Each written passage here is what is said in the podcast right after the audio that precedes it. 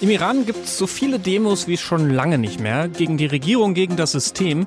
Und Unterstützung gibt es dafür aus der ganzen Welt. was diese internationale Unterstützung bringt, das gucken wir uns genau jetzt an. Deutschlandfunk Nova. Kurz und heute. Mit Christoph Sterz. Die Proteste hören nicht auf im Iran.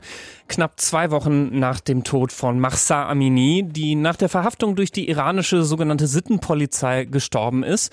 Die Demonstrierenden, die wollen ja, dass der Fall aufgeklärt wird und äh, die protestieren inzwischen auch ganz grundsätzlich gegen die strengen Regeln für Frauen im Iran. Und äh, das Ganze mit den Demos, das passiert nicht nur im Iran selbst, äh, auch in Paris, Brüssel, Madrid, New York und in Deutschland wird protestiert inzwischen. Ist nur die Frage, ob das überhaupt was bringt, in Deutschland zum Beispiel zu demonstrieren. Darüber rede ich jetzt mit Tarek Siddiq. Er ist äh, Protestforscher am Zentrum für Konfliktforschung an der Uni Marburg. Guten Morgen. Guten Morgen. Jetzt sind äh, habe ich mal gerade geguckt, zum Beispiel von Hamburg bis nach Teheran äh, satte 5000 Kilometer. Interessiert es da äh, jemanden, wenn hier in Deutschland äh, jemand demonstriert? Ja, kommt drauf an, wen wir fragen. Äh, die Regierung selbst interessiert es wenig. Also die Regierung selbst, ähm, die ist vor allen Dingen besorgt um Proteste im eigenen Land, weil da geht äh, die größte Transformationspotenziale von aus. Ähm, das ist tatsächlich der größte Dorn äh, der Seite der Regierung. Aber natürlich die Protestierenden im Iran, die interessiert es absolut, wenn es da eine Solidarität Solidaritätsbewegung gibt und wenn auch Unterstützung ausgedrückt wird im Ausland. Wie genau hilft denn dann der ausländische Protest den Menschen im Iran?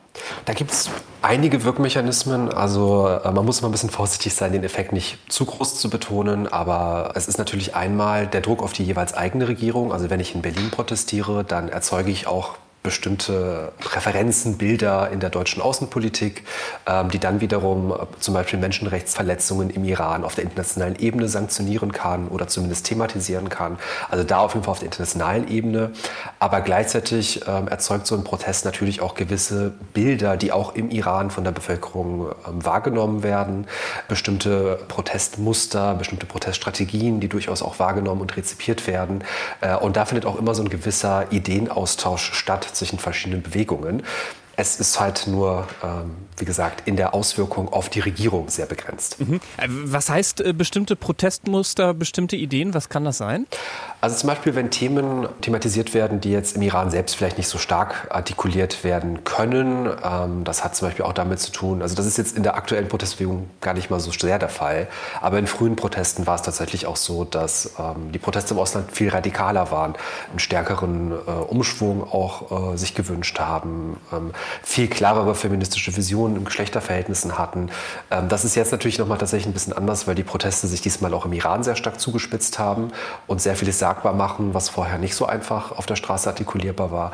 Aber diese Funktion haben Auslandsproteste ganz häufig, dass man eben ähm, bestimmte Dinge dort sieht, die vielleicht vor Ort aus Angst vor Repressionen ähm, nicht so leicht möglich sind. Das heißt, könnten die Proteste jetzt zum Beispiel in Deutschland auch deswegen wichtig für die Leute im Iran sein, weil die Proteste radikaler sind und vielleicht auch lauter als, als früher? Könnte es da nochmal einen zusätzlichen Push, zusätzliche Bestärkung geben, wenn äh, die mitkriegen, ah, okay, wir kriegen irgendwie Rückhalt äh, von Leuten auch außerhalb des Iran?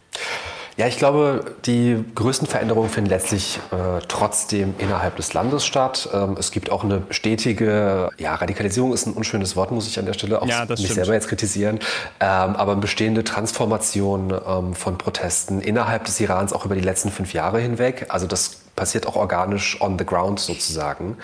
Was aber natürlich immer eine Rolle spielt, ist, wenn ich, äh, da muss man den psychologischen Effekt sich auch vor Augen führen, wenn ich auf der Straße bin und ich bin massiver Gewalt ausgesetzt, ich ähm, habe Angst, ich habe Sorgen.